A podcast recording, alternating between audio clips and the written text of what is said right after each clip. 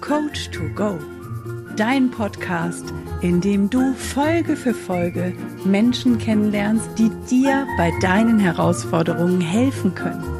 Finde hier deinen Coach to Go. Von und mit Anna Fosters und Bernhard Narayan Scheele. Heute mit Anja Knebel. Sie hat ihren Weg raus aus der Prostitution und Gewalt zurück in Selbstliebe und Freiheit gefunden.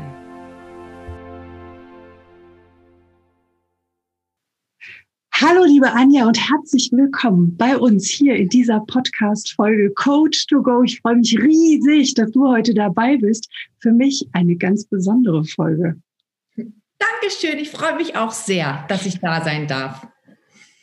Ja, vielen, vielen Dank, dass du dabei bist und dass du ja, dir die Zeit genommen hast, jetzt mit uns den Podcast zu machen. Und wir steigen mal ja in den Podcast ein, indem wir äh, eine Reise mit dir machen. Mhm. Eine Reise, die nach Italien geht. Warst du schon mal in Italien? Ja. Warst du auch schon mal in Verona? Nein. Aber du weißt, wofür Verona steht. Für Romeo und Julia. Für Romeo und Julia, genau. Zu den beiden reisen wir dann jetzt mal hin. Romeo und Julia sind ja so bekannt für die größte Liebesgeschichte der Welt, aber die größte Liebesgeschichte der Welt ist ja eigentlich immer die zu einem selber. Und deshalb reisen wir dorthin. Ähm, ich nehme mich mal mit auf dem Marktplatz. Dort gibt es so einen alten Marktplatz ähm, und mit Pflastersteinen. Und da gibt es ganz hinten links gibt's so eine Abzweigung. Da kann man so ein paar kleine Gänge entlang gehen und irgendwann kommt man da zu so einem Haus mit so einem Torbogen davor. Und dann geht man durch diesen Torbogen durch. Dann kann man hinten auf diesen Hinterhof. Und da ist einerseits dieser berühmte Balkon und andererseits ist dort eine Mauer. Und an dieser Mauer hat früher Julia immer ihre Briefe abgelegt. Ihre Briefe an ihren Romeo. Und ja, du darfst jetzt dich jetzt entscheiden, entweder einen Brief zu schreiben und, und zu sagen, an wen der ist und was dort drin steht und den dann abzulegen. Oder vielleicht findest du auch jemanden, gehst zum, an, also einen Brief den du quasi aus der Mauer rausziehst und den öffnest und dir den durchliest und uns dann erzählst, von wem der ist, an wen der ist und was dort drin steht. Oder vielleicht machst du auch beides. Also ich ziehe da einen Brief raus. Ah, sehr schön. Der ist von meinem höheren Selbst. Uh. Und das höhere Selbst ist ganz, ganz glücklich, dass ich nach über 50 Jahren den Weg doch tatsächlich zu mir gefunden habe und mich selber liebe. Und dieser Weg war hart und steinig und mein höheres Selbst ist super glücklich, dass ich ihn gegangen bin. Sehr hm. cool. Mhm. Das macht doch jetzt extrem neugierig auf mehr. hart und steinig. und gibt es da vielleicht noch eine Botschaft da nicht drin, so ein Satz oder so? Ja, hör nicht auf, bleib dran. Also geh weiter. Genau. Ja, sehr, sehr cool. Dann erzähl uns doch einfach mal, wer ist denn Anja und wofür stehst du heute? Möchtest du jetzt schon meine Vergangenheit hören oder also so aus Lass, meinem Leben? Erzähl das, was aus dir rauskommt, was du gerade als allererstes in deinem Kopf hast. Okay. Ich bin Anja Knebel, bin 56 Jahre alt, Mutter zweier Kinder, erwachsener Kinder. Und ähm, ich bin mit dem wunderschönen Glaubenssatz groß geworden, Anja ist nur ein geplatztes Gummi, ungewollt und dann noch nur ein Mädchen. Und hm. auf diesen Glaubenssatz haben sich bei mir Ängste, Zweifel, ähm, viele Herausforderungen gesetzt, ähm, weil dir fehlt ja als Kind das Bewusstsein. Dafür meine Mutter hat das immer kommuniziert die hat das nie böse gesagt, immer irgendwie ins Lächerliche gezogen, aber es hat was mit mir und meiner Kinderseele gemacht. Ich konnte keine Wurzeln bilden, kein Selbstvertrauen, Selbstliebe, all diese Dinge gab es nicht. Und darauf haben sich sehr viele minder optimale Dinge gesetzt. Und dann kam noch erschwerend dazu, dass mein Vater, die Generation ist ja schon ein bisschen länger her, sehr viel gearbeitet hat und wenn er nicht gearbeitet hat, hat er sehr viel getrunken. Und er hat uns zwar nie körperlich misshandelt oder geschlagen, aber er hat dann gerne mal einen Schrank genommen und in die Ecke geschmissen, wenn er wütig war. Und das macht was mit einem Kind. Und wenn du als Mädchen keine Vaterliebe bekommst, dann wirst du, wenn du in die Pubertät kommst, muss ein Mann her. Du bist ja süchtig nach diesem, diese, dieser männlichen Liebe. Du hast ja, du bist ja ein leeres Gefäß. So, und dann hatte ich mit 15 meinen ersten Freund. Und ähm, bei dem war es so, mit dem war ich auch drei Jahre zusammen. Es war immer alles falsch an mir. Also ich hatte die falsche Frisur, ich hatte die falsche Kleidung an, ich ähm, hatte eine zu große Nase, zu kräftige Waden. Also ich war komplett falsch. Er war aber trotzdem mit mir zusammen. Anstelle diese Beziehung zu verändern oder zu beenden am besten, habe ich da natürlich dran festgehalten. Und ich muss auch ehrlich zugeben, ich brauchte immer tausendprozentige Beweise, dass der mich liebt. Ich war auch eine Herausforderung. Und mit 17 drei Viertel lernte ich dann in einer Diskothek einen so wunderschönen Mann kennen, 24, und der mich die ganze Nacht beobachtet hat, mit mir super nett gesprochen hat. Wir haben uns dann getroffen. Und mit 18 bin ich zu ihm gezogen.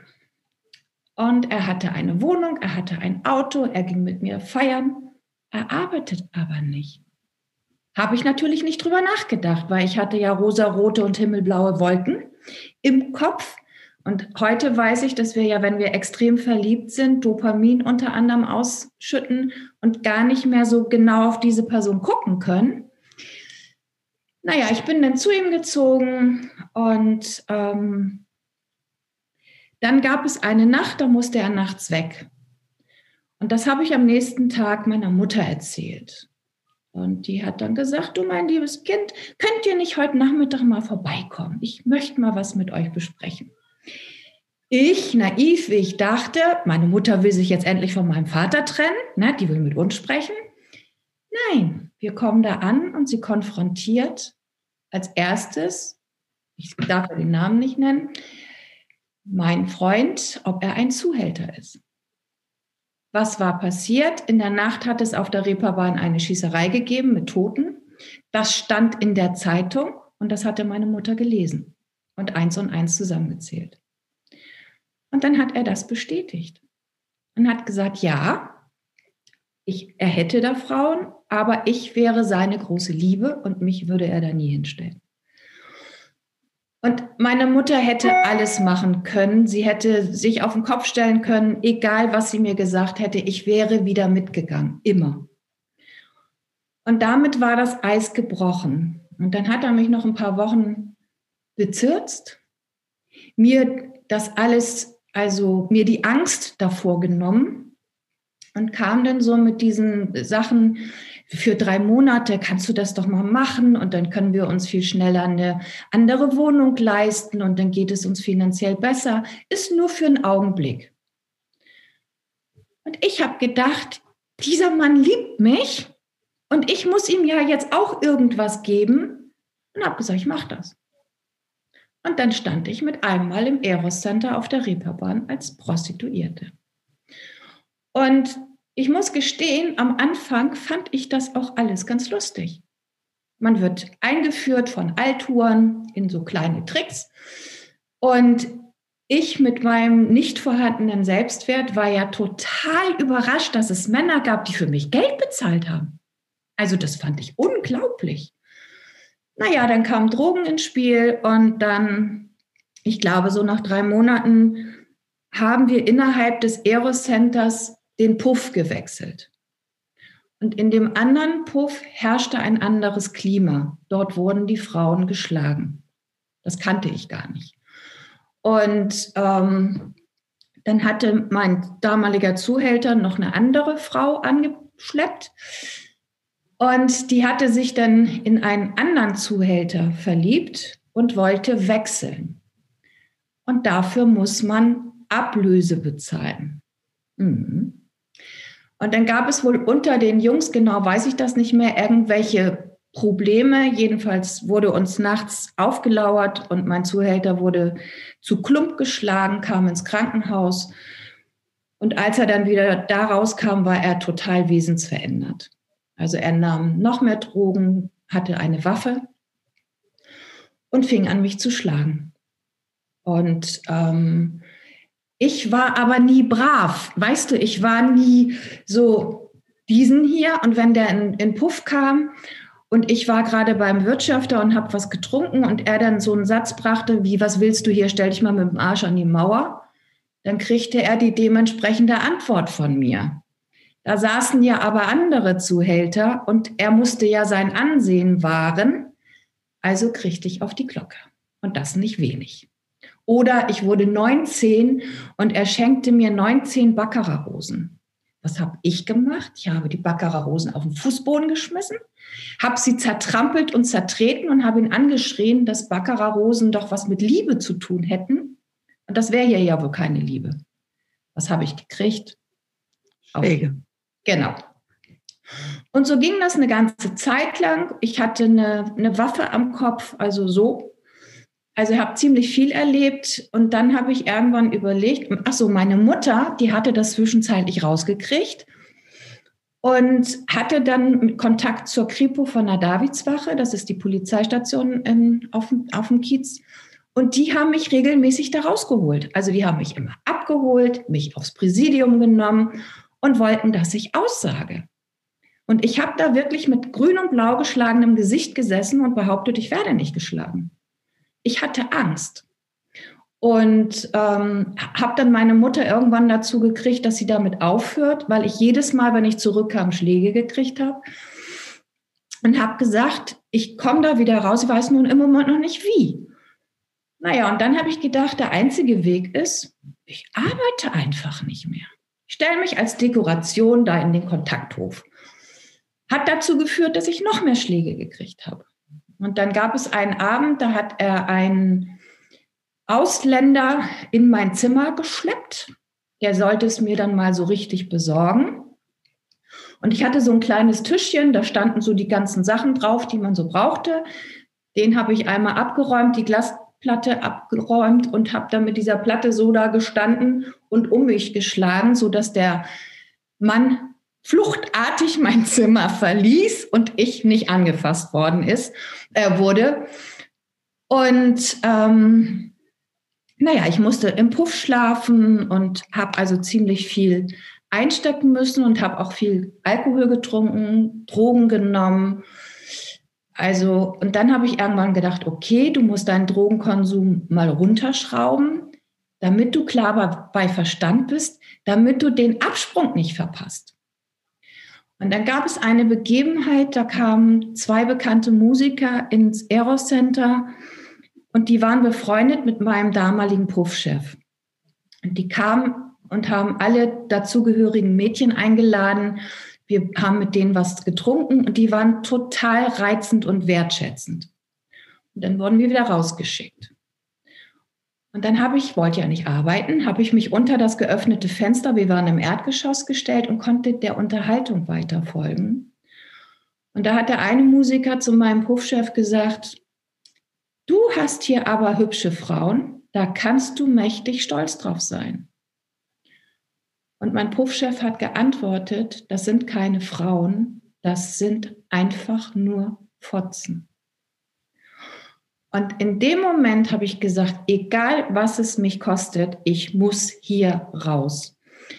Und ähm, habe niemanden mehr angesprochen, habe wirklich gar nichts mehr gemacht. Und dann kam, ich weiß jetzt nicht mehr, wie lange das gedauert hat, eines Nachts kam dann mein Zuhälter und hat mich mitgenommen. Und dann habe ich gedacht, okay, das wird ja jetzt spannend. Ich war clean. Dann ist er mit mir essen gegangen, wobei ich nicht gegessen habe. Er hatte die Waffe auf mich unterm Tisch gerichtet. Ich durfte nicht aufstehen oder zur Toilette gehen, irgendwas. Dann hat er mich mit in die Wohnung genommen, hat mich zusammengeschlagen und morgens um vier hat er zu meiner Mutter gesagt, jetzt kannst du deine Mutter anrufen, die kann ich abholen. Meine Mutter angerufen, war ja 80er Jahre, keine Handys, ja. Ähm, bin aus der Wohnung raus, habe mich im Keller versteckt und meine Mutter kam mit zwei Polizeiwagen. Mein Zuhälter war schon auf der Suche nach mir, der hatte sich das anscheinend schon wieder anders überlegt. Aber die Polizei war schneller, also ich kam ins Krankenhaus und ein paar Stunden später stand die Kripo vor mir und hat mit mir gesprochen und hat gesagt, sie müssen eine Anzeige erstatten. Ansonsten werden sie da nicht rauskommen. Und dann habe ich eine Anzeige erstattet und dann ist er verhaftet worden und ins Gefängnis gekommen. Aber die Geschichte ist dann noch nicht zu Ende. Das dachte ich mir schon fast, ja. Ja. Oh ich habe den immer noch geliebt. Also ich habe den nicht geliebt, ich war dem hörig. Ja. Und ähm, dann war, ich weiß jetzt nicht mehr, wie lange das gedauert hat, aber ein bisschen später die Gerichtsverhandlung. Und ich wollte nicht aussagen. Und mein Opa saß im, im Gerichtssaal, weil ich war ja Zeugin, saß draußen und kam dann raus und sagt, Anja, wenn du nicht aussagst, gehst du hier als Schuldige raus. So, und dann kam ich da rein und mein Zuhälter saß relativ dicht hinter mir. Und während ich ausgesagt hat, hat er immer gesagt, Lütten, so hat er mich genannt, hör auf, ich liebe dich. Ich habe weiter ausgesagt. Und als ich dann fertig war und rausgehen wollte, stellt er sich vor mich und sagt, eine damalige Freundin von uns, die solide war, die hat einen Brief für dich. Was mache ich? Guck diesen Brief an. Und dann hat er mir also die Liebe und bla bla bla, nie wieder Rotlichtmilieu und ich soll ihn doch im Knast besuchen. Das habe ich dann auch getan. Meine Mutter ist fast in Ohnmacht gefallen, konnte mich aber davon nicht abbringen. Und dann haben wir uns unterhalten und er hat mir seine große Liebe äh, geschworen. Und ja, und beim nächsten Besuch kam dann meine Mutter mit und hat mit ihm gesprochen und hat gesagt, nur einmal, dann sitzt du hier immer. Und dann habe ich in die Knastzeit, und ich weiß heute nicht mehr, wie lange, ob es ein Jahr war oder acht Monate, das war ja seine erste äh, Verurteilung, begleitet, also immer schön mit Kaffee und Zigaretten versorgt, besucht. Und so ein paar Wochen bevor er entlassen worden werden sollte, hat er angefangen, nach Wohnungen zu gucken und fand eine Wohnung in der besten Lage Hamburgs mit zwei Eingängen. Ein oben und einen unten mit einem Raum und einem Badezimmer.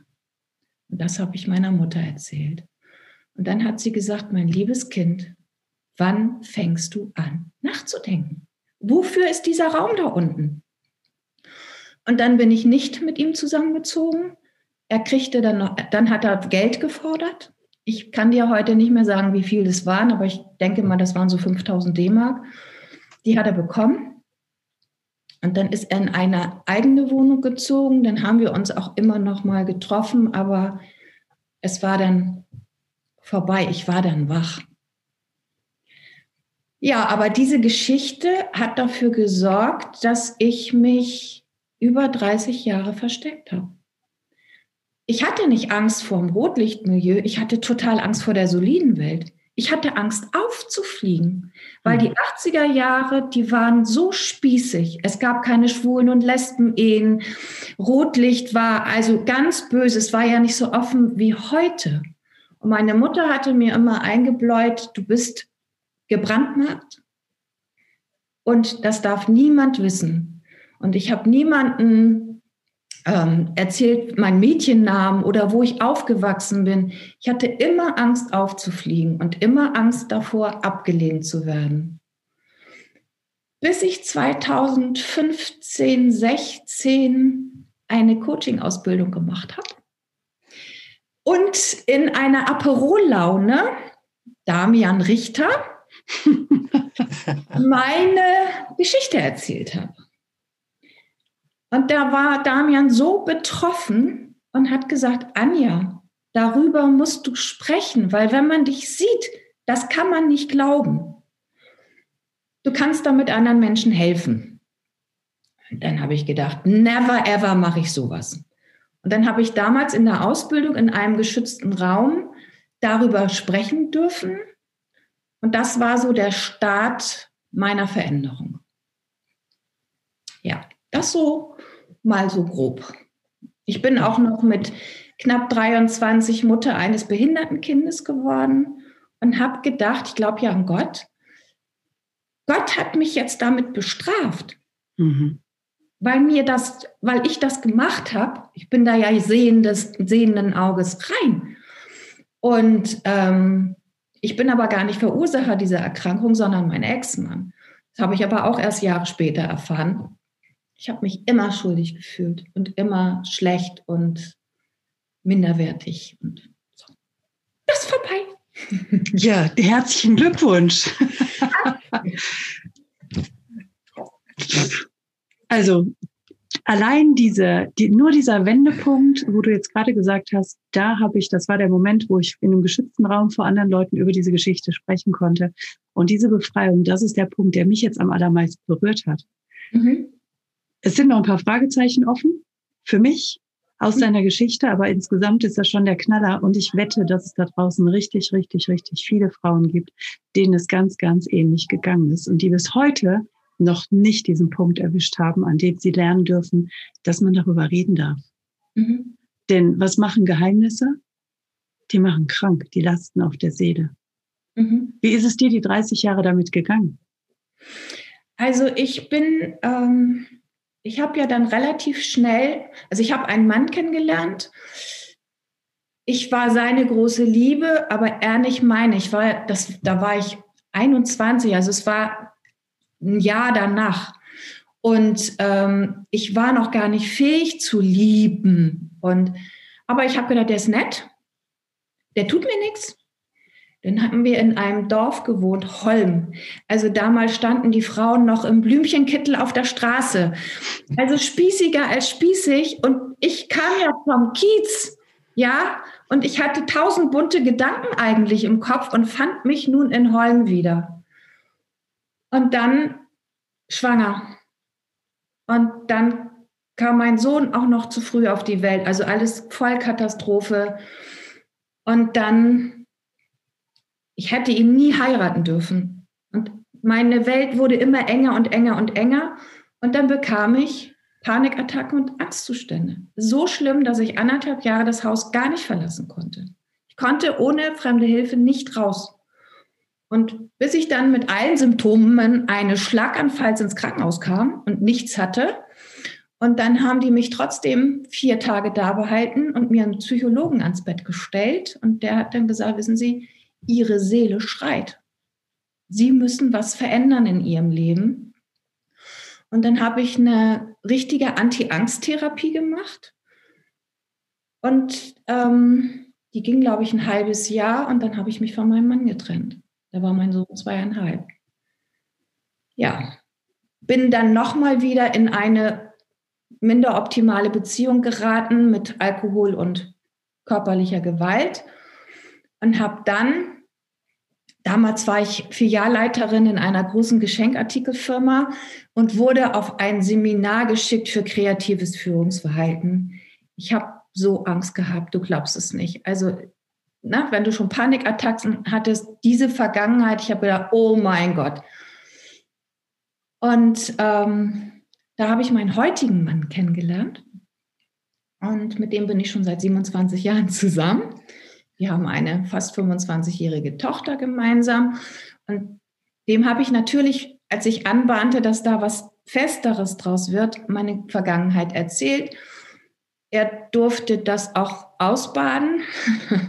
Weil wenn ich zu viel Alkohol getrunken habe, also nicht so ein bisschen, sondern mal ein oben, zu viel obendrauf, dann kam mein ganzer Männerhass hoch. Die ganzen Verletzungen und die habe ich ihm dann entgegengeschrien. Er hat es aber alles ähm, durchgestanden und ausgehalten und hat immer zu mir gesagt, du musst von deinem Mülleimerdeckel runterkommen. Du musst da runter. Und das hat lange gedauert, bis ich ich hatte so Angst vor diesen Gespenstern. Ich konnte nie alleine sein, weil immer wenn ich alleine war, dann standen diese Gespenster vor mir. Das ist alles weg. Ich bin so gerne alleine, weil ich so gerne mit mir zusammen bin. Ich finde mich großartig. Also, es, das ist wirklich wie zwei Leben, eigentlich wie drei. Hm? Was war so da der Wendepunkt, also dass du sagen konntest, jetzt habe ich angefangen, mich zu lieben, jetzt bin ich gerne mit mir zusammen. Was war das die Coaching-Ausbildung oder fing das schon früher an? Es fing nicht früher an. Also der, der Urknall war schon Damian Richter. Und Damian hat ja auch zu mir gesagt, ich muss ein Buch schreiben. Das hat vier Jahre gedauert. Ist aber und, heute fertig?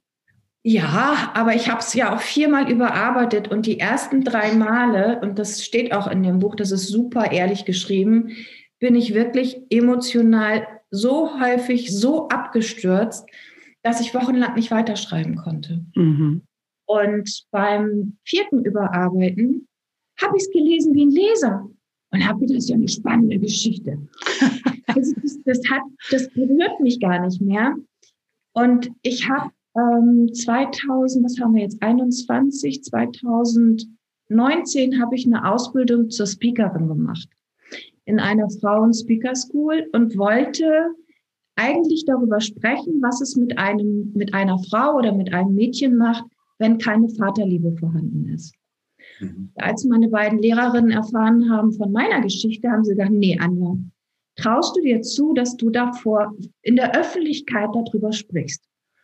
Dann musste ich noch mal ein halbes Jahr intensiv an mir arbeiten. Und dann habe ich, ich weiß, wir hatten Freitags Generalprobe. Mein Kind war mit dabei und die lief auch super. Und Samstag vor der Mittagspause war mein Auftritt. Und nach der Generalprobe habe ich gesagt, Schluss, ich mache das nicht, fahre nach Hause. Und dann hat mein Kind gesagt, du bist jetzt bis hierhin gelaufen und jetzt läufst du weiter. Und dann habe ich vor fremden Menschen gesprochen und habe gedacht, oh, oh, oh, ich werde gesteinigt, gevierteilt, was auch immer. Und die ganzen Frauen sind wirklich in der Pause zu mir gekommen, haben mich in den Arm genommen, haben sich bedankt, haben geweint, obwohl ich die Speech ja gar nicht theatralisch erzähle. Und das war so der nächste Urknall. Und dann hat meine Tochter mir eine Deadline gesetzt und hat gesagt, Mama, 1.1.2020 geht deine Speech online. Facebook, Instagram, YouTube. Okay, so. Und ich habe nicht eine negative Resonanz, nur positiv. Ja. Und ja, und das sind so diese ganzen Meilensteine. Und seitdem ich das gemacht habe, bin ich frei. Mhm. Ich habe, mir ist es wurscht, ob es da draußen jemanden gibt, der mich ablehnt, der sagt, wie kann man nur so blöd sein oder weiß der Geier, was er sagt. Das ist doch seine Bewertung, nicht meine. Ich finde mich super. Sehr geil. Magst du hast quasi darüber, dass du darüber gesprochen hast, deine Geschichte oder dich selber eigentlich geheilt? Ja. Weil du einfach damit rausgegangen bist und dich damit oder dich davon damit befreit hast oder es einfach für dich angenommen hast. Mhm. Ja. Sehr magisch. Ja. Ganz großartig. Spannend, was noch kommt. Und ich habe ja eine Kosmetikpraxis schon über 20 Jahre. Und da hört man ja die ein oder anderen Geschichten. Und immer wenn ich, habe ich immer so gedacht, Mensch, du musst doch das so machen oder so machen und das verändern. Und dann bin ich eben dazu gekommen, eine Coaching-Ausbildung zu machen, weil es mir so leid tut. Es gibt so viele Menschen, die fallen hin und bleiben liegen. Bleiben immer in dieser Opferrolle.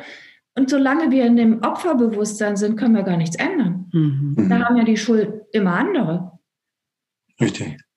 So, und das möchte ich gerne verändern. Also ich, ich coache nur Frauen. Das liegt an meiner Vergangenheit. Ich habe nichts gegen Männer, aber ich wäre nicht so der richtige Ratgeber, glaube ich. Das ist ehrlich. Ja. Mhm. Ja, und klar. Und wir sagen auch ganz, ganz häufig, Männer tanken einfach bei Männern auf. Mhm. Also wenn auch zu mir jemand kommt, ein Mann, und der sagt, ich hätte Interesse an Coaching bei dir, frage ich ihn immer, bist du sicher, dass es eine Frau sein soll oder ist ein Mann angebracht? Da höre ich mal in dich rein. Mhm. Und das ist ganz, ganz häufig so, dass die, dass Männer sich eher auch zu männlichen Coaches hingezogen fühlen. Das finde ich völlig legitim. Mhm. Genau, also du coachst Frauen und mit welchem Schwerpunkt? Mit dem Schwerpunkt aus, also sie aus diesem Opferdenken rauszuholen, dass sie sich die Herausforderungen, dass sie lernen, die von mehreren Seiten zu betrachten. Jede Herausforderung hat ein Geschenk. Mhm. Ja, mhm. und ich habe alle Geschenke gefunden. Steht alles in meinem Buch. Und dass sie anfangen, sich selber zu lieben und wertzuschätzen und Dinge loslassen, die sie vielleicht loslassen dürfen und ihren Weg gehen. Ihren Weg. Unabhängig von dem, was da draußen jemand sagt. Unabhängig von den Eltern, von den Kindern, von dem Mann, von wem auch immer. Sondern das, was sie wollen. Und das wissen doch die meisten schon gar nicht mehr opfern sich auf für alle möglichen und sie selber existieren überhaupt gar nicht. Ja. Auch ein Lied von singen. Ja. Mhm. Mhm. Absolut. Absolut. Und da gibt es massig von. Das ist so. Ja. Und gibt es so, gibt's so einen, einen so, ein, so ein Hack oder ähm, etwas, was du den Frauen mitgeben kannst, wie sie tatsächlich in dieses Bewusstsein kommen oder wie sie sich aus dieser Opferrolle rausholen können oder, oder sich das erstmal bewusst machen, dass sie da drin sind, weil viele sind ja gar nicht bewusst, die sind die sind nur am Opfer drin und in diesem Modus, sind sich dessen gar nicht bewusst. Gibt es da sowas, wo du sagst, das könnte ich denen mitgeben, das würde ihnen helfen, sich dann wiederzufinden und erstmal bewusst zu werden, dass sie da drin stecken in dieser Opferrolle? Sie müssen sich doch eigentlich nur eine Frage stellen und vor allen Dingen super ehrlich beantworten. Bin ich glücklich? Und lebe ich das Leben, wie ich es mir vorstelle? Oder lebe ich das Leben nach den Vorstellungen aller anderen? Und meine gibt es gar nicht. Und das ist vielen gar nicht bewusst. Also ich kann ja davon von, von mir erzählen, ähm, ich bin ja nun schon sehr bewusst und mein Mann ist vor viereinhalb Jahren sehr schwer an Colitis ulcerosa erkrankt. Das ist eine chronische Entzündung des Dickdarms und hatte wirklich vier Jahre, also solche gesundheitlichen Herausforderungen, dass ich zwischendurch dachte, er stirbt. Und ich habe alles gelesen, was es über diese Erkrankung gibt. Ich habe mich damit total auseinandergesetzt. Ich habe die komplette Ernährung umgestellt. Ich habe gearbeitet wie ein Bürstenbinder. Ich war immer nur da. Ich habe mich völlig vergessen. Völlig. Und, ähm, das, und habe die Verantwortung für sein Leben, seine Gesundheit auf meine Schultern getragen. Ich bin dafür nicht verantwortlich. Ich kann ihn auch nicht mehr gesund machen. Das muss er selber. Und als ich das begriffen habe, habe ich zum Beispiel die Speaker-Ausbildung gemacht. Ich wollte nichts mehr mit Krankheit und Tod und diesem ganzen Scheiß zu tun haben. Ich wollte ein eigenes Leben haben. Und ich habe begriffen, ich habe auch ein Recht auf mein Leben. Und ehrlich, seitdem ich meinen Mann da losgelassen habe und ihm gesagt habe, das war letztes Jahr Ostern, deine deine Krankheit, dein Thema, ich bin da, ich bekoche dich, ich mache das alles, aber gesund werden musst du. Das kann ich nicht. Jetzt ist er seit ein paar Monaten stabil. Ach, guck. Ja, und, und, und man muss wirklich das Bewusstsein haben oder man muss den Mut haben, sich sein Leben anzugucken. Ja, und das machen die meisten nicht. Dann fangen sie an, ihre Eltern zu pflegen. Mhm. Ja, weil man mhm. macht das so. Nee. Natürlich muss man für die Eltern da sein, aber man soll sich doch nicht aufopfern. Hm? Genau. Ja. ja. Sehr, sehr geiles Beispiel. Auch ein sehr schönes Beispiel finde ich dafür, was passiert, wenn wir das Leben anderer Menschen übernehmen. Also wenn wir anfangen, deren Aufgaben auf unsere Schultern zu laden, wir hindern sie daran, selbst zu wachsen. Genau. Und das Beispiel mit deinem Mann ist genau das, was es zeigt. In dem Moment, wo du ihm die Verantwortung zurückgibst, genau. kommt er plötzlich aus dem Quark. Genau. Kann er wachsen, kann er heilen, die selber heilen. Ja, genau. Ihr Süßen, ich muss mal ganz dringend meinen Kaffee um die Ecke bringen. Ich weiß, dass das nicht doof ist. das, das erste wunderbar. Mal, mach ruhig.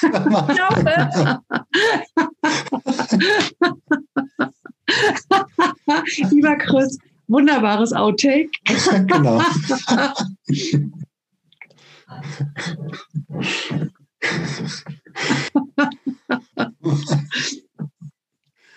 so, jetzt machen wir irgendwie die, die, die Mana Mana Mana Mana Musik, oder wie?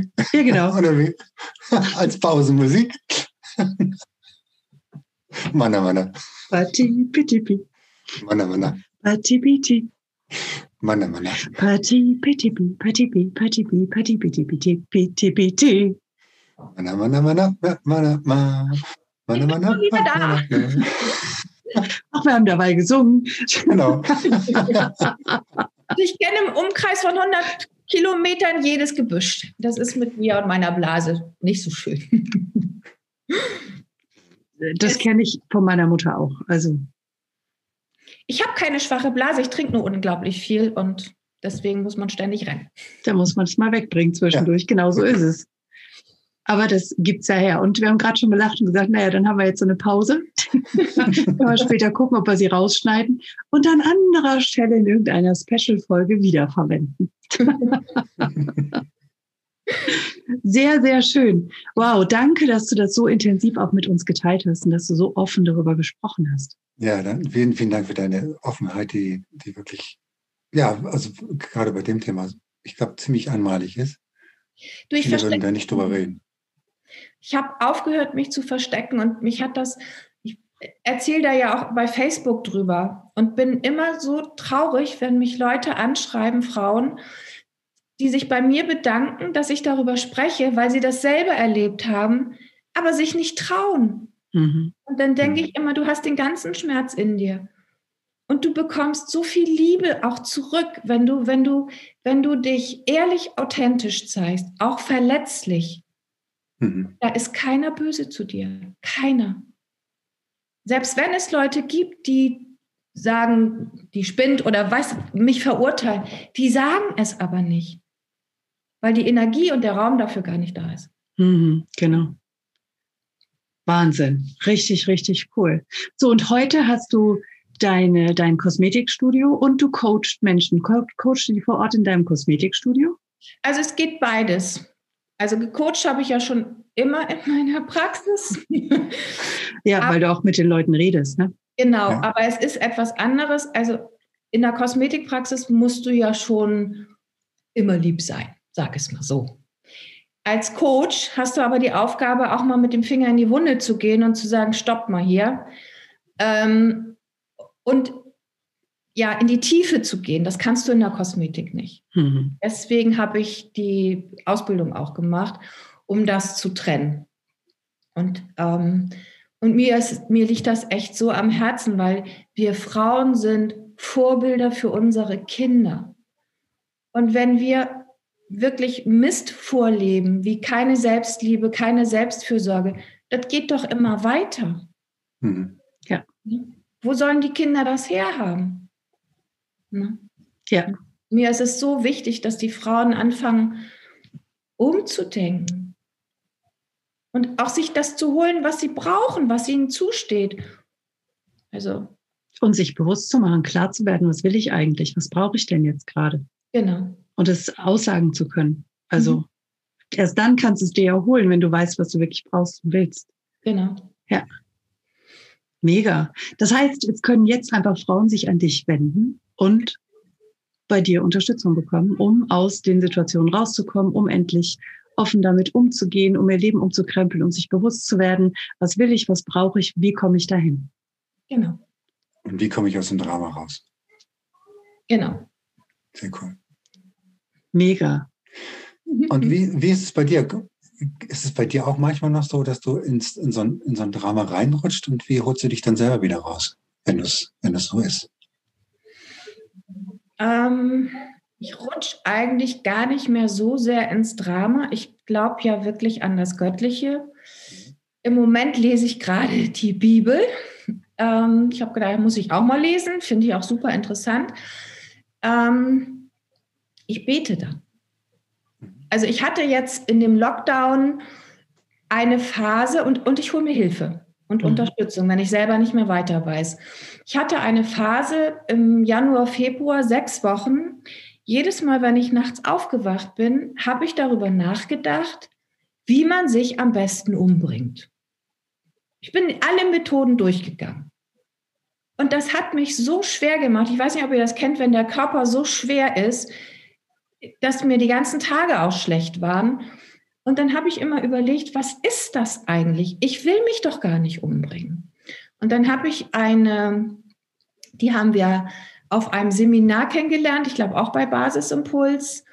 Ähm, ich werde ihren Namen jetzt mal nennen, die liebe Erdmute. Erdmute ist Heilpraktikerin und sagt auch selber von sich, sie ist eine Hexe. Ähm, und dann habe ich mit Erdmute gesprochen. Ich sage, Erdmute, bitte, was soll das? Und dann sagt sie, pass auf, meine Süße, was du jetzt jeden Abend machst. Du stellst dir, wenn du ins Bett gehst, das göttliche weiße Licht neben dir vor. Und dann bittest du alle deine himmlischen Helfer, deine Begleiter, deine Schutzengel, diese Fremdenergien von dir wegzuhalten. Das mache ich jeden Abend, das war schon am nächsten Tag weg. Krass. Ne, und, und, und ich bete und, ähm, und bei mir ist es auch so, wenn ich merke, dass ich traurig bin und weiß vielleicht auch gar nicht warum, weil ich bin hochsensibel und man nimmt ja die ganzen Schwingungen von außen auf. Und dann denke ich immer, irgendwie fühlt sich mein Körper ganz komisch an. Dann haue ich mir, ich habe eine bestimmte Playlist mit ganz traurigen Liedern, die haue ich mir auf die Ohren und dann heule ich. Dann ziehe ich mich zurück und fange einfach an zu weinen und lasse es raus. Und dann ist es weg. Das befreit dann. Mhm. Sehr gut. Ja. Danke für diese wundervollen Hacks wie wir so schön ja, neudeutsch sagen. Ja, weil, weil das, das ist ganz, ganz spannend, was du sagst, dass du einfach dich hinsetzt und, und, und weinst und heulst. Ich hatte gerade neulich ähm, mit meinen Kindern ein Gespräch, wo sie sagen, ähm, wieso, wieso lässt du uns weinen? Ähm, du musst uns doch jetzt trösten. Und dann habe ich auch gesagt, nein, das ist, lass es doch immer raus. Das ist der Schmerz, der jetzt raus darf. Mhm. Die haben die, sie, sie verstehen es nicht. Also das ist insofern vielen, vielen Dank, dass du das so sagst und sagst, ich pack mir sowas auf, ich pack mir sogar was auf die Ohren, um tatsächlich da rauszukommen, um Tränen fließen zu lassen, um tatsächlich mhm. selber wieder zu heilen und, und, das loszulassen. Und das ist ähm, ganz, ganz wichtige Botschaft. Vielen Dank. Ja, krank. Also alle Emotionen, die, also jetzt nicht Freude und Liebe, aber alles, was negativ ist, Trauer, Wut, also ich will auch gar nicht mehr wütend sein. Warum auch? Ähm, das macht uns krank, wenn wir es nicht rauslassen. Das setzt mhm. sich irgendwo fest und dann muss man sich nicht wundern, wenn man Krebs kriegt oder was weiß ich für eine schwere Erkrankung oder eine Depression, Burnout. Das alles sind diese Emotionen, die nie freigesetzt werden. Immer nur runterschlucken, das geht mhm. nicht. Oder Pflasterkleben im Außen. Mein Mann hat mich am Wochenende so schlecht behandelt, ich gehe mir Montag Schuhe kaufen. Die meisten Schuhe werden montags verkauft. Pflasterkleben im Außen über Schuhe kaufen. Das geiles Bild. Unfassbar. Und äh, ja. ja wenn es mir nicht gut geht, kaufe ich mir eine Handtasche. Nee, wenn es mir nicht gut geht, gucke ich, warum geht es mir nicht gut. Da setze ich mich mit mir hin, mit einem Zettel und einem Stift und dann gucke ich, was ist es? Ich kaufe mir keine Handtasche oder Schuhe, wenn es mir nicht gut geht. Ich kaufe mir das, wenn es mir gut geht. Also, da darf umgedacht werden. Oh ja.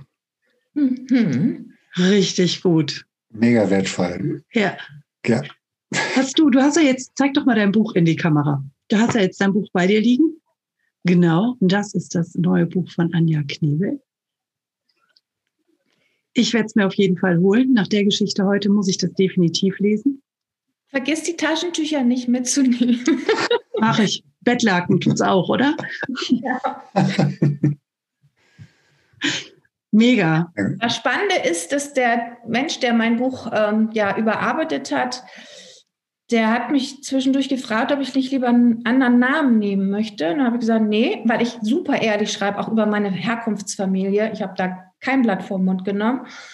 Und dann habe ich gesagt, nee, ich will ja, dass die Frauen zu mir kommen. Warum soll da ein anderer Name stehen? Und warum soll ich mich nicht zeigen? Ich, ich bin so und ich habe das alles so erlebt. Und ähm, ich brauche diesen, diese, diese Tarnkappe nicht mehr. Ne? Ich überlege schon, ob ich ein neues Buch schreibe. Mal gucken. Ja, dann wird ja, es auf jeden gespannt. Fall kommen. Mega. Ja. Mhm. Richtig gut. Wenn du so ein bisschen in die Zukunft guckst, wo siehst du dich denn in, hast du Pläne für in fünf oder zehn Jahren? Hast du da irgendwelche Visionen, die du ähm, gerne für dich verwirklichen wollen würdest? Also, ähm, ich würde gerne noch ein Buch schreiben. Ja. Oder zwei oder drei. Oder zwei oder drei. Und ich würde gerne ähm,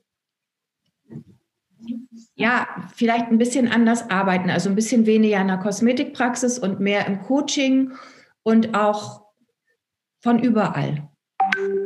Weißt du, nicht so ortsgebunden. Ich könnte mir auch vorstellen, mir mal irgend so einen Camper zu kaufen und mal zu gucken, was da so in der Welt los ist. Also ich, ich möchte einfach die, die, die Frauen erreichen. Und das ist meine große Triebfeder. Und ich möchte auch ähm, das Thema Prostitution, das ist für mich so wichtig. Ich möchte in die Schulen gehen. Das wird nicht unterrichtet. Also, das, das, dass man, wenn man verliebt ist, bestimmte Botenstoffe aussendet, dass man nicht denken kann, dass es Zuhälter gibt, dass es Loverboys gibt. Eine ganz schlimme Szene. Und ich habe mir ähm, YouTube-Videos angeguckt zum Thema Prostitution. Und da hat ein Kripo-Beamter gesprochen und der hat gesagt, seit zehn Jahren ist das in Hamburg alles in ausländischer Hand und das mit Sicherheit nicht nur in Hamburg. Es ist so eine Gewalt und Brutalität und da wieder rauszukommen, das ist fast unmöglich. Als ich da war, waren es alles Deutsche. Hm? Und, ähm, und man muss doch dafür sorgen, dass da keiner reinrutscht. Dass, dass die Mädchen, also natürlich nicht in der Grundschule, aber wenn sie so beginnen, in die Pubertät zu kommen, mhm. dass in der Schule, dass man da mal einen Vortrag halten kann, dass man die aufklärt. Und das ist mir so, so wichtig. Ich habe so Angst gehabt. Ich habe eine wirklich wunderhübsche Tochter. Und ich habe ihr auch nicht wirklich viel verboten. Und als die dann anfing, feiern zu gehen, Mama, ich fahre heute Abend auf den Kiez. Atmen. Ich habe einfach Angst gehabt. Ja. Ich habe letztes Jahr drei Monate oder vier auf dem Kiez gewohnt. Ich bin fast gestorben. Ja. Und ähm, ja, und da muss man, also das ist mein, mein großer Wunsch, A, was für die Prostituierten zu tun. Es muss für die auch gesorgt werden, dass wenn die aussteigen, dass die eine Perspektive haben, dass die ein Netz haben, dass die aufgefangen werden, dass die betreut werden. Ich habe vier Therapien gemacht. Mir hat nicht eine außer die Angsttherapie geholfen. Das war immer irgendwie nur bla bla bla, war ja nicht schön, aber damit muss man halt jetzt leben und keiner hat mir geholfen. Die Frauen brauchen Unterstützung. Die brauchen vielleicht eine Schulausbildung, eine Ausbildung, Zeit zu heilen und Geld. Und dafür müssen wir sorgen. Das gibt es doch gar nicht. Und Möglichkeiten, ihren Selbstwert aufzubauen. Genau. Mhm. Ja. Und eins weiß ich, wenn du so verprügelt wirst und so viel körperliche Gewalt erlebst, das dauert, bis das heilt. Der Körper heilt schnell, aber nicht der Fußabdruck auf deiner Seele. Mhm. Also das sind so meine Visionen. Da arbeite ich dran. Mal gucken. Sehr, sehr auf deiner Seele, ja, das ist, äh, da kriege ich halt gerade eine Ganzkörperhaut, äh, Gänsehaut. Das, das ist so, das ist so ein Ausdruck, der, ja, der es, glaube ich, genau, genau auf den Punkt bringt, ja, das, ähm, den da wieder quasi rauszuziehen oder dass das alles die Seele quasi wieder, mhm. eigentlich wieder in ihre Strahlen zu bringen, ja. Mhm. Danke, dass du das machst und dass du da so ähm, klar bist. Kenne ich. Also, ja. Ich liebe auch Beauty, also Menschen berühren und äh, was weiß ich, Wimpernkleben finde ich auch alles ganz toll. Aber das andere hat jetzt einen anderen Stellenwert bekommen. Das ist mhm. so groß geworden, seitdem ich mich zeige. Ja. Ne? Und dafür brennt mein Herz einfach. Ja, geh den Weg weiter. Sehr gut. Gibt es für dich so Routinen am Tag, wo du, wo du den Tag, wie du den Tag beginnst und wie du die Nacht? Mhm. Also ich stehe morgens früher auf. Ich habe so bestimmte ähm, göttliche Sätze, die ich jeden Morgen wiederholt spreche. Grabovoi kennt ihr doch sicherlich auch. Mhm. Ich habe äh, Grabovoi-Steuerungen, äh, die ich auch täglich spreche und schreibe. Natürlich frühstücke ich auch jeden Morgen vernünftig und gesund. Und abends mache ich das auch, also Sätze sprechen. Und ich lese, bevor ich das Licht ausmache, jeden Abend in der Bibel. Mhm. Jeden Abend. Und versuche mich immer mit dem Göttlichen zu verbinden. Ich versuche immer dankbar zu sein für den Tag, dass ich gesund bin, dass ich aufstehen darf. Und ähm, ja, Morgens muss ich auch immer meinen Hund abknutschen. Da kann man ihn nämlich abknutschen. Da ist er noch entspannt. Das geht dann später nicht mehr so. okay. ja, sind wir beide auf dem Fußboden und dann muss ich ihn erstmal knuddeln und herzen und küssen. Ja. Magst du uns mal so einen Satz ähm, sagen, den du da morgens dir sagst? Ich weiß die nicht alle so aus dem Kopf. Warte mal, lass mich mal schnell überlegen. Dank den Schöpferkräften, so geht der Satz los, für meine Gesundheit, Vitalität, für also, also diese Sachen. Und ähm, ich bitte, dass meine Ziele unterstützt werden und so in diese Richtung. Und dann bedankt man sich dreimal und diesen Satz wiederhole ich dann dreimal. Oder ich, ich bitte um Heilung zum Beispiel immer noch für die Prostitution, für, für die körperliche Gewalt, die ich erlebt habe. Ähm, so solche Sachen mache ich. Und ich bete immer ein Gebet. Ich bitte Gott jeden Tag aus mir ein Werkzeug zu machen, das brauchbar ist für seine Hand.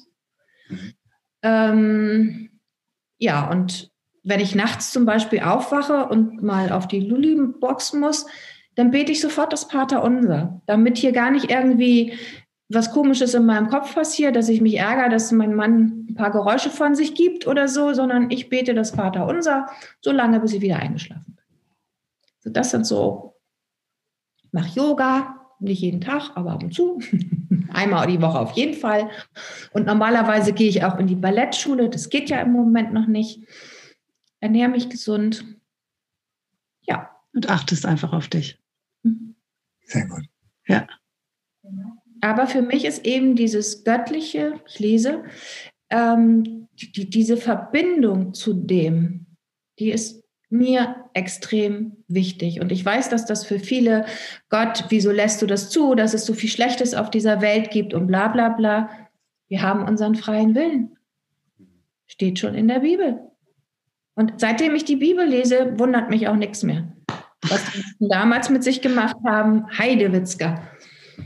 Und wisst ihr, was ich auch noch mache? Das finde ich total spannend. Und mein Mann macht das auch, der ist ja auch Coach. Da haben wir gerade vor kurzem drüber gesprochen. Ich kann ja so ganz schlimme Krimis kann ich nicht gucken. Also dann, da, da geht bei mir gar nichts mehr. Aber so seichte Krimis, das geht dann so freitagsabends so im ZDF. Und dann pick ich mir immer einen Charakter raus und frage mich, meistens ist der Täter, warum ist dieser Mensch so geworden?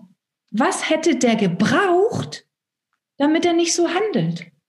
Das finde ich total interessant. Das macht mir auch Spaß. Mega. Mhm. Ja, mit so einem bestimmten Hintergrund fängst du an, die Welt überall anders zu betrachten. Genau. Also mir geht das auch so, wenn ich Bücher lese. Mhm. Und da sind irgendwelche Charaktere drin. Da gucke ich dann auch so, okay, warte mal, der hat ein eigenes Gefäß. Woher kommt das? Was mag da drin sein, damit er heute genauso reagiert? Genau. Ja. Und was ich auch noch mache, das kann ich jedem nur ähm, raten, wenn der, also jetzt ja im Lockdown, die Menschen sind vereinsamt und so.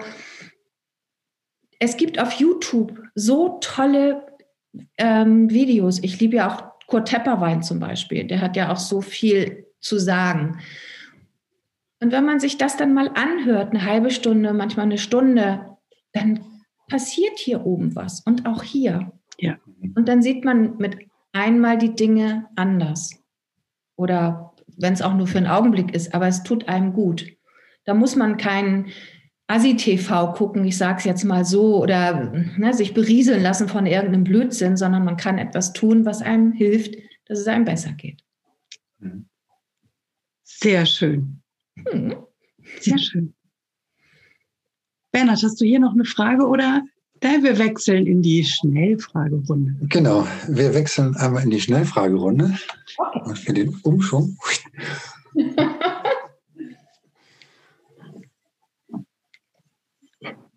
Die Schnellfragerunde beginne ich immer mit einer Frage oder beginnen wir immer mit einer Frage und die Frage ist, was bedeutet für dich Authentizität? Mich so zu zeigen, wie ich bin, mit all meinen Facetten. Ist das für dich noch authentisch mit der Pass mal auf, ich setze mir meine Brille auf. ist das für dich noch authentisch? Also sagen wir es mal so, man sieht, dass es nicht echt ist. Ähm, wenn du dich damit aber wohlfühlst, ist es völlig in Ordnung. Also wenn du das trägst mit einer Selbstverständlichkeit, ist es für mich authentisch. Ja. Sehr gut. Danke. Sehr geil. Genau. Schwarz oder weiß, liebe Anja? Das sind meine beiden Lieblingsfarben. Oh. Wenn du in meinen Kleiderschrank guckst, findest du nichts Buntes, sondern nur Schwarz und Weiß. Ah. Ja. Krass. Auch nichts Graues dazwischen? Nein. Das nenne ich sehr klar. Ja. Aber im Kopf bin ich bunt. ja, und du strahlst es auch bunt aus. Ja. Außer auch jetzt in deinem Hintergrund, da gibt es einfach Farbe. Genau. Das ist auch nicht schwarz oder weiß. Spannend. Aber Kleidung habe ich. Nichts Buntes, nichts mit Rüschen oder irgendwie sowas bin ich alles nicht. Mega. Giraffe oder Nilpferd? Nilpferd. Weil? Weil das Nilpferd ein süßeres Gesicht hat. Die Giraffe hat zwar tolle Augen, aber da würde man ja auch schlecht rankommen. Ich knutsche ja so gerne, wie du weißt. Da kommt man ja nicht oben ran, aber so ein Nilpferd, das ist ja so, ne? Da kann man auch so wie meine Hund, das ist eine Old English Bulldogge, auch so schön abknutschen. ich sehe dich in Afrika neben einem Nilpferd, nein, auf einem Nilpferd liegen und es abknutschen. Ja. Brokkoli oder Brechbohnen? Brokkoli. Weil? Wir durch die Gesundheit meines Mannes keine Hülsenfrüchte, Bohnen und diesen ganzen Kram essen. Ah. Okay. Auch sehr gut.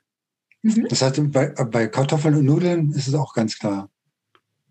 Kartoffeln und Nudeln gibt es beides. Aber ah, es gibt beides. Nudeln nur Dinkel. Ähm, aber ich bevorzuge dann Ofenkartoffeln. Hm. Ja, lecker. sehr lecker. Ich auch. Ja. Oder so Fächerkartoffeln, schön aufgeschnitten und dann noch lecker Öl und Gewürze rein. Ja. Wenn, wenn du auf eine einsame Insel müsstest, mhm. welche drei Dinge würdest du mitnehmen? Habe ich da WLAN? Och. also wenn, dann würde ich natürlich meinen PC mitnehmen, damit ich auch was tun kann und mir gegebenenfalls auch mal wieder was tolle Inspiration holen kann. Ähm, mein Mann und mein Hund. Schnell also mein Kind ist erwachsen, ja. würde ich natürlich auch gerne mitnehmen, aber sie soll ja ihr eigenes Leben leben. Wenn jetzt Reisen wieder möglich wäre und oder wird, was ist das erste Reiseziel, was du dir jetzt so ganz spontan ausdenkst, wo du hin willst? Ich liebe Mallorca. Wir hatten da ein Haus und haben da sehr viel Zeit verbracht und haben da Freunde, dann würde ich nach Mallorca fliegen. Aber nicht der Ballermann, äh, sondern im Landesinneren. Ja, Mallorca ist so viel mehr als nur der Ballermann. Genau. Ja. ja. Sehr, sehr schön. Wenn du dir ein Tattoo stechen lassen müsstest. Ich habe welche. Ja, wenn du jetzt noch eins nehmen müsstest, welches wäre das und wo würdest du das hinstechen lassen? Das wäre ein Elefant mit dem Rüssel nach oben. Also ich habe hier schon die eine und dann würde ich mir das auf den anderen Unterarm machen. Was hat das für eine Bedeutung mit dem Rüssel nach oben? Das bringt Glück. Ja. Ach, das wusstest du auch? Ja, Elefanten dürfen immer den Rüssel nach oben tragen, weil das, das bringt Glück. Stelle keinen anderen Elefanten in die Wohnung. okay, ich liebe dieses Pombast. es gibt immer wieder was Neues dazu. Ja, wenn, wenn du dir, liebe Anja, noch, du durftest jetzt der gesamten Menschheit noch einen einzigen Satz mitgeben. Welcher Satz wäre das? Du bist wertvoll. Sehr schön kurz und knackig und so inhaltvoll. Ja. Vielen, vielen Dank für dieses wundervolle Interview, liebe Anja. Ich habe auch danke, danke. viel Spaß gemacht. Sehr gut. Also danke für deine Offenheit, danke für die Klarheit und das war extrem beeindruckend. Ja. Wie schön, dass du immer noch zuhörst. Und wenn dir diese Folge gefallen hat, dann lass uns doch gerne eine 5-Sterne-Bewertung bei iTunes da. Falls du diesen Podcast auf YouTube angeschaut hast, dann drücke gerne einen Daumen nach oben, wenn es dir gefällt und vergiss nicht, unseren Kanal zu abonnieren, damit du regelmäßig Updates bekommst, sobald es neue Folgen gibt. Du darfst auch gerne diesen Podcast teilen, das ist sogar sehr erwünscht. Wir möchten gerne, dass die Botschaften dieser Coaches so weit wie möglich nach draußen in die Welt getragen werden. Wenn du Wünsche und Verbesserungsvorschläge an uns hast, dann schick sie gerne direkt an uns oder hinterlass sie in den Kommentaren. Bleibt uns noch zu sagen, danke. Danke für dich.